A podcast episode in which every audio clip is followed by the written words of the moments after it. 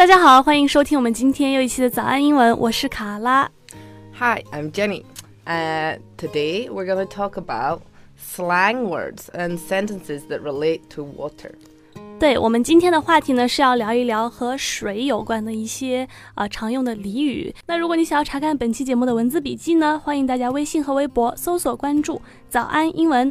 另外，我们为大家准备了免费的神秘学习大礼包，请微信搜索关注“早安英文”，回复“福利”两个字就可以看到啦。So Jenny, what's the most common slang sentence using water? I would like to think it's I'm in hot water. I mean hot water. Do Okay. you know what that means? Uh, let me guess. Does it mean you're taking a nice hot bath? Not so much.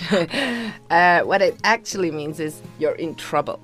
So, for example, you can say, I was in a bit of hot water with Sarah last night when she found out I went to the movies instead of cleaning the house. Okay, okay, now I get it.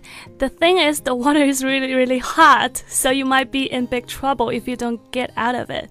就是并不是让人很舒适的那种温水，而是比较烫的水，那可不是好事儿。所以 be in hot water 其实就是 be in big trouble，就是遇上麻烦了，遇上事儿了。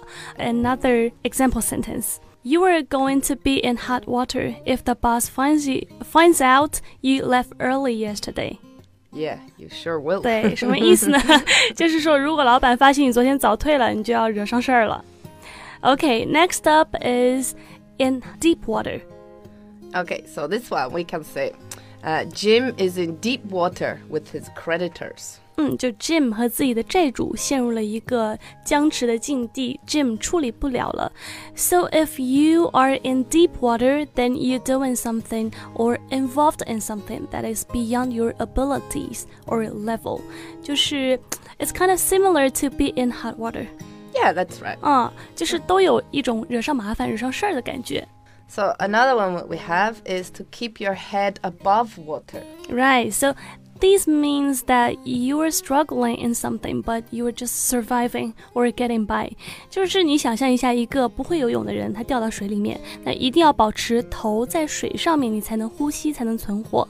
但是呢，光是做到这一点都很不容易了，所以呢，它常常用来表示在一个比较艰难的处境下，然后呢，克服生活、工作或者财务上的困难。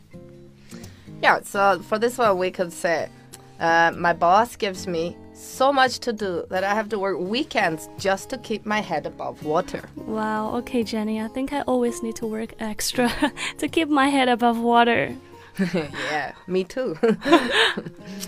Another one uh, would be it's all water under the bridge. Can you guess this one? Yeah, I, I think it means there's a river under the bridge and. Okay, don't quit me with this, Jenny. Just tell me. okay, okay.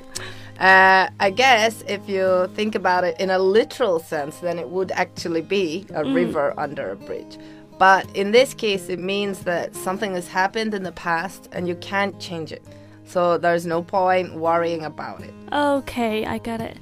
And uh, I think there's a Chinese idiom which can perfectly explain it，叫做“覆水难收”，大家应该听过。就说过去的事情已经发生了，已经成定局了，所以难以挽回了。那么你就也没有必要再为它烦心忧心，已经是无关紧要的事情了。